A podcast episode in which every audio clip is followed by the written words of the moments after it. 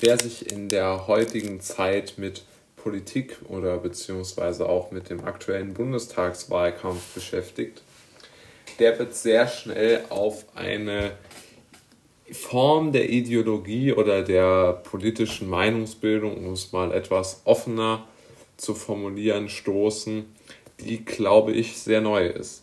Es geht darum, dass es meiner Meinung nach in der Mobilitätsfrage, also um es konkret zu machen, im Automobilbereich eine Ideologie der Antriebsformen gibt. Ich möchte es kurz erklären, was ich damit meine.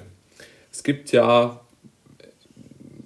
schon einen, würde ich sagen, mittlerweile in der Autoindustrie doch verbreiteten Konsens, dass der Elektromotor den Verbrennungsmotor langfristig, sagen wir mal bis 2030, 35 als Hauptquelle der Mobilität ähm, ablösen wird. Ich denke, das ist sehr, sehr wahrscheinlich, dass das so kommen wird.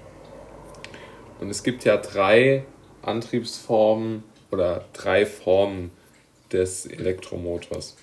Das eine ist ja der Elektromotor Batterie äh, mit, mit einer, also ein batterieelektrischer Elektromotor. Dann die sogenannten E-Fuels, die ähm, auch die, die, die das Bestehen des Verbrennungsmotors in der, in der jetzt gängigen Form erlauben würden, aber die auf der anderen Seite dann wieder aus, dem, aus erneuerbaren Energien ihre, ähm, ja, ihre, ihre oder ihre, also die brauchen halt erneuerbare Energien, um produziert zu werden. Und dann haben wir noch Wasserstoff, der halt, also der eine Brennstoffzelle betreiben soll, die dann wiederum den Elektromotor antreiben soll. Und alle diese drei Techniken haben natürlich ganz klare Vor- und ganz klare Nachteile, ja, wie das bei allen Dingen so ist. Aber es gibt halt in unserer Gesellschaft im Moment eher die, ähm, es gibt halt im Moment eher die, die Intention in unserer Gesellschaft ist auf eine Sache zu bringen, beziehungsweise eine Sache ganz in den Vordergrund zu stellen, also schwarz-weiß zu denken und alles andere wegzuschieben. Äh, zum Beispiel gehen ja die meisten Menschen im Moment davon aus, dass der Verbrennungsmotor ausgedient hat.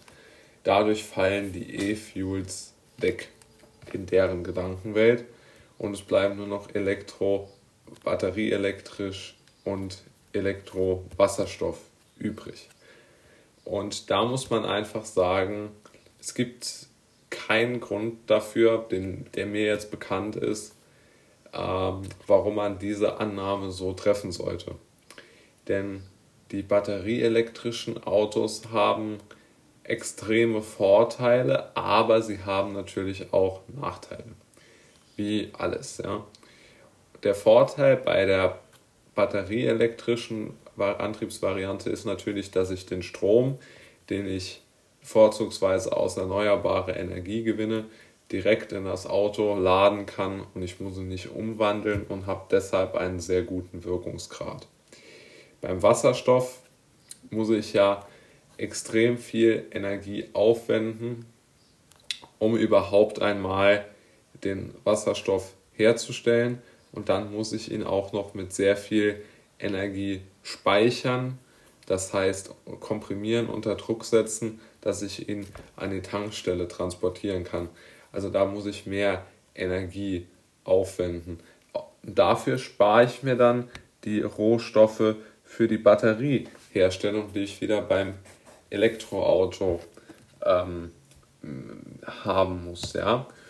Und dort brauche ich natürlich die äh, Elektro, äh, die für die Batterie ähm, notwendigen Materialien, wie beispielsweise Kobalt, was äh, doch unter sehr, sehr fragwürdigen Umständen in vielen Fällen gewonnen wird. Es gibt natürlich auch faire und legale Mittel der Gewinnung, aber äh, Kobalt ist sicherlich ein, ein wichtiges Thema.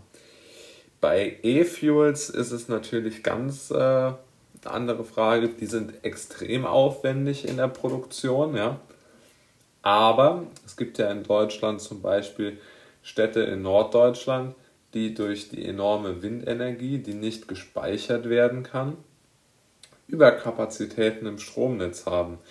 Die könnten diese Überkapazitäten aus meiner Sicht nutzen, um sich im E-Fuels-Bereich weiter äh, äh, zu äh, produzieren, also E-Fuels, synthetische Kraftstoffe, wie man sie auch nennen könnte, zu produzieren, was sehr energieaufwendig ist, weil das ist eine normale Flü eine relativ normale Flüssigkeit, die leicht zu transportieren ist. Und man hätte den Vorteil, man müsste nicht die ganzen Elektroautos neu bauen, sondern man könnte diese synthetischen Kraftstoffe tanken und damit dann ähm, die Situation hervorrufen, dass man die alten Autos mehr oder weniger weiterfahren könnte und gleichzeitig hätte man noch einen Vorteil, nämlich man würde auch nicht so ein Für und Wider haben, also man macht jetzt nur Elektro oder nur äh, E-Fuels, sondern man könnte alles noch weiter benutzen, ja.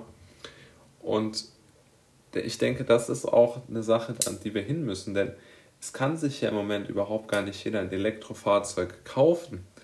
Das heißt, die Entwicklung, die ich, die ich äh, machen könnte, wenn ich den Leute zumindest, den Leuten zumindest einen geringeren ähm, äh, CO2-Fußabdruck, äh, wenn ich es an, ein Produkt anbieten könnte, was den Leuten ermöglichen könnte, weniger CO2 zu emittieren zu einem vernünftigen Preis, würden die das natürlich auch machen, weil jeder gerne sich wertvoll ähm, fühlt und dann da auch, auch mitmacht, ja. Aber mit diesem Schwarz-Weiß-Denken, dass man sagt, nur Wasserstoff oder nur batterieelektrisch oder nur synthetische Kraftstoffe, da kommt man einfach nicht weiter. Und es gibt in Deutschland einfach politische Kräfte, die dieses Schwarz-Weiß-Denken gerade in dieser Frage der Antriebsform, und deshalb nenne ich es auch Ideologie der Antriebsformen, da äh, sind die Leute einfach nicht in der Lage, meiner Meinung nach aus ideologischen Gründen, das differenziert darzustellen.